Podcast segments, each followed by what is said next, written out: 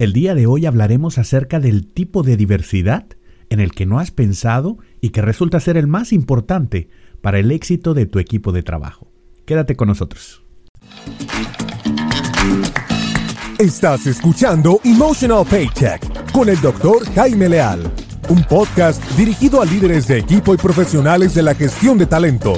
Retén talento en la empresa. Incrementa la productividad y las ventas un espacio para incrementar el pago emocional de tus colaboradores. ¿Listo? ¡Comenzamos! Amigos, ¿cómo están? Bienvenidos al episodio número 70. 70 episodios ya de este tu podcast del salario emocional, donde hablamos acerca de cómo otorgar bienestar a tu equipo de trabajo. Pues bien, amigos, el día de hoy vamos a estar hablando de un tema súper relevante. Como siempre lo hacemos, estamos buscando traerte temas verdaderamente de interés que te, que te funcionen, que te sean atractivos. ¿Has notado que en los últimos años, tal vez en los últimos 20 años, eh, de manera más fuerte, se ha buscado hablar de diversidad? La palabra diversidad es una palabra que viene pues más eh, frecuentemente a partir de estas últimas dos décadas. Cada vez se escucha más, hablamos de diferentes tipos de diversidad y pareciera que hoy en día todo tiene que ver con la diversidad de una u otra forma, tanto a nivel corporativo como a nivel eh, cultural. Eh, como sociedad hemos estado hablando de la diversidad. Anteriormente solamente se conocía el tipo de diversidad biológica, ¿verdad? O, de biodiversidad, o la diversidad de ecosistemas, o se hablaba de la diversidad de animales, en eh, animales silvestres, ¿verdad? En el, en el mundo, en cierto ecosistema, o la diversidad de la flora, ¿verdad? Y también la fauna. Entonces, cuando hablamos de diversidad, Recientemente ya se habla de otro tipo de diversidad, entender que las personas somos diferentes. Y eso seguramente ya lo sabes, pero solamente estoy sentando las bases para hablar del tema del día de hoy. Hay tres tipos de diversidad que regularmente hablamos dentro de las empresas. Ya hablamos de esos dos tipos de diversidad allá afuera en la naturaleza, ¿verdad? Que si bien algunos de ellos también tienen que ver con la organización, en temas ecológicos y demás, pues hablamos de temas de diversidad de ecosistemas, diversidad biológica, biodiversidad.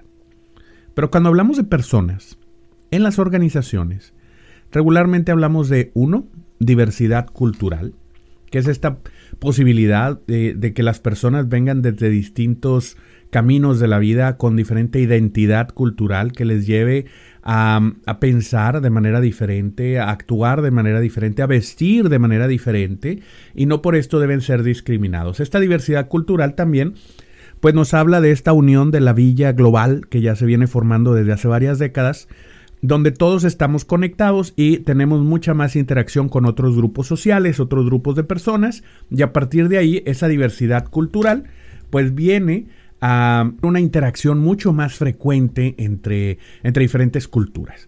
Y pues obviamente hay eh, que sensibilizarnos acerca de cómo estamos interactuando, si nos estamos juzgando, nos estamos discriminando. De ahí surgen muchos programas de diversidad e inclusión. Hay otro tipo de diversidad que es la diversidad sexual. Y recientemente se ha venido haciendo más fuerte el tema con movimientos feministas, el posicionamiento de la mujer, eh, diferentes temas de orientación sexual, eh, las parejas del mismo género y la apertura consciente, porque si bien ya pues en, los seres humanos, ¿verdad? Hemos tenido esta diversidad desde tiempos ancestrales, pero hoy en día, pues ya se reconoce abiertamente.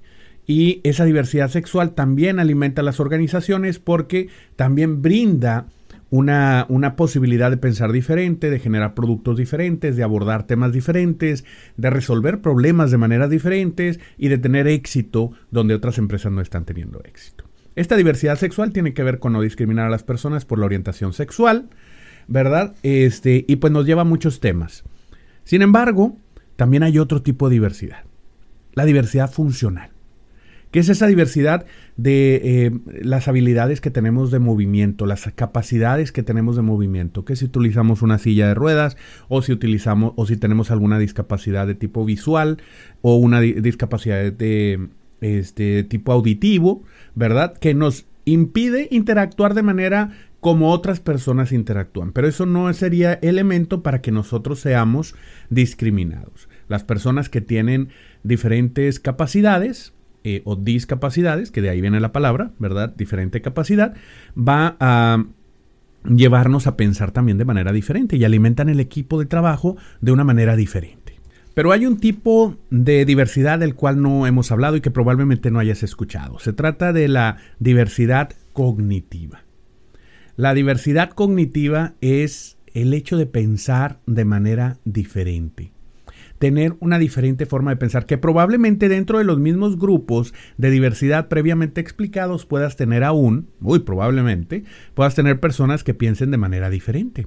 Por ejemplo, dentro de un grupo eh, específico, considerado como un grupo dentro de la diversidad funcional, puedes tener personas que tienen alguna discapacidad motora llámese que utilizan algún eh, equipamiento para poder desplazarse de un lugar a otro, como una silla de ruedas, un bastón, un andador, eh, este tipo de mecanismos, ¿verdad? Un scooter, un carrito eléctrico, cosas por el estilo.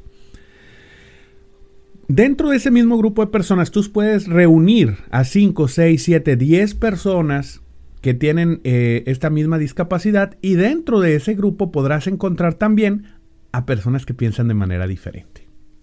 Personas que tienen diferente forma de resolver los problemas. Entre ellos mismos tienen diferente forma de percibir el lenguaje, de enfocar su atención, de eh, acceder a su memoria, de tener una percepción diferente de los problemas, de aprender de manera diferente, de razonar los problemas de manera diferente. Es decir, están teniendo diferentes estilos cognitivos, diferentes tipos cognitivos o procesos cognitivos diferentes. Es importante que nosotros estemos claro que no necesariamente, no solamente el hecho de tener grupos diversos va a generar la diversidad cognitiva. Es decir, no por el hecho de que tú reúnas a personas con diferente este, orientación sexual y personas con diferente eh, capacidad motora y personas con diferente, este, no, de diferente cultura, necesariamente vas a tener una diversidad cognitiva. Pudiera ser que aún así todos tengan más o menos las mismas creencias. La verdadera diversidad no está a nivel físico, exterior, sino interior en la forma en que nosotros procesamos nuestros estilos de pensamiento. Rápidamente vamos a ver por qué es que eh, este tema de la diversidad se ha convertido en un tema relevante en las organizaciones en los últimos años. Porque se sabe que aquellos equipos que piensan de manera diferente tienden a eh, actuar y resolver problemas de una forma que anteriormente no se habían resuelto, regularmente resultando en beneficios para la organización y la sociedad. Pues bien, con esto en mente, pues las organizaciones han estado llevando y formando estos grupos de personas de diferentes culturas, aceptando la diversidad sexual, eh, aceptando la diversidad motora, este, aceptando la diversidad cultural, eh, moviéndose a diferentes áreas de eh, ecosistemas y grupos y mandándolos a otros lugares. Es decir, están buscando la diversidad porque en realidad saben también que dentro de las organizaciones es mucho más exitoso cuando nosotros enfrentamos un problema con diferentes puntos de vista. Interesante, ¿no? ¿Cómo es que esto verdaderamente va a afectar la forma en que nosotros abordamos los problemas dentro de la organización? Pero ¿qué pasa? La verdadera razón detrás de toda esta diversidad no solamente es la aceptación de los seres humanos, que por supuesto es un derecho que todos tenemos de ser aceptados como somos. Sin embargo, hay otra parte, que es la ventaja competitiva que obtiene una organización cuando tiene diferentes estilos de pensar. Esa diversidad cognitiva es la que dicta la ventaja en la organización. Los equipos que van a tener mejores posibilidades de resolver los problemas no son solamente aquellos que se ven diferentes, sino aquellos que piensan diferente. Aquellos que piensan diferente, la diversidad cognitiva es la que arroja el resultado en la organización. Entonces, no solamente hay que recibir a aquellas personas que se ven diferentes desde afuera, sino aquellos que piensan diferentes, que casualmente pudieran ser dentro de un mismo grupo. Es decir, no, no solamente tienes que traer, oye, forzosamente tengo que tener personas de distintos grupos sociales. A lo mejor dentro del mismo grupo social puedes tener personas que piensen de manera diferente. Busca la diversidad cognitiva, los diversos estilos de pensamiento, las diversas formas de pensar. ¿Cómo es que, aquí te van los seis, seis ideas, ¿verdad? Para que vayas abordando este tema. Por ejemplo, ¿cómo es que las personas eh, se expresan en su lenguaje? ¿Qué tipo de comunicación utilizan? Eh, qué tipo de lenguaje utilizan. ¿Es muy sofisticado? ¿Es del tipo del que se utiliza en la calle? Este, diferentes escenarios, ¿qué, qué respaldo cultural tiene? Ahí tienes una parte cognitiva. Otra es cómo se enfocan su atención. Son personas que enfocan su atención en lo general, en, la visión global, en, en, lo que está pasando a nivel mundial, o son personas que van a lo específico, al detalle, al, al punto más pequeño, a buscar exactamente qué es lo que está mal, dónde dirigen su atención, a qué le ponen foco, cuál es el acceso que tienen a la memoria. ¿verdad? Si son personas que van mucho hacia el pasado a acceder su memoria para tratar de resolver los problemas de hoy, o son personas que tienen poco acceso a las memorias porque no disfrutan de resolver los problemas de la forma que los han resuelto, sino que están buscando nuevas formas de resolverlo. No hay ninguna que esté bien ni que esté mal. Simplemente son. ¿Verdad? El nivel de percepción. Ese es otro. Por ejemplo, hay personas que obtienen información que hace sentido, pero la perciben de manera diferente. Por ejemplo, sienten que tocan, que huelen, que sienten, que escuchan. Otros que pueden estar con una videoconferencia, otros que necesitan eh, solamente de una llamada telefónica, otros que tienen que reunirse en persona. Algunos tienen que imprimir ese correo, aunque sabe que les cuesta algunos árboles, ¿verdad? Pero tienen que imprimir ese correo porque sienten que así lo pueden procesar mejor cuando lo tienen en sus manos. Eso también es diversidad de percepción, la diversidad de aprendizaje, personas que aprenden más en el nivel conceptual, personas que aprenden en el nivel de uso y aplicación, personas que aprenden en el nivel estructural entendiendo y conectando ideas.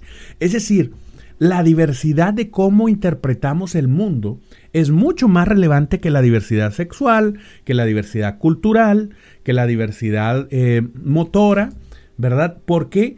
Porque al final de cuentas el éxito en la organización va a estar dictado por la forma en que resolvemos los problemas. Y esa forma en que percibimos, procesamos, resolvemos e implementamos las soluciones de nuestros problemas a nivel personal y a nivel organizacional es lo que nos va a dar la diversidad cognitiva y el éxito en la organización la próxima vez que encuentres a alguien que piensa distinto a ti, la próxima vez que encuentres personas que tienen una diferente percepción del mundo. Busca involucrarlos en aquellas situaciones que tú estás abordando actualmente en la organización y te sorprenderás gratamente con la diferente perspectiva que ellos brindan a la solución de tus problemas. ¿Qué piensas de este podcast? ¿Te llamará la atención el tema de diversidad cognitiva? ¿Te parece atractivo el buscar involucrar no solamente a personas que se ven diferentes, sino que piensan de manera diferente en tu organización? ¿Te gustaría saber más de cómo lograr esto? Te invito a que te suscribas a este podcast, te registres en este canal y por supuesto que obtengas más información acerca de la certificación de salario emocional. Una certificación donde ayudamos a los líderes precisamente a integrar diferentes estilos cognitivos, diferentes formas de pensar para tener diversidad cognitiva dentro de la organización. La diversidad que causa el mayor impacto en el éxito de tu empresa. Muchas gracias por tu atención. Si quieres más información, www.emotionalpaycheck.com o www.tusalarioemocional.com. Te espero, cuídate mucho y que tengas un día con un muy alto salario emocional.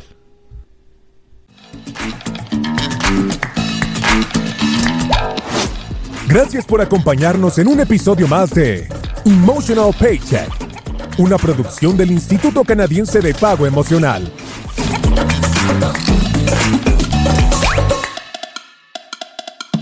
Suscríbete, da clic en me gusta y compártelo en tus redes sociales. Emotional Paycheck Institute of Canada.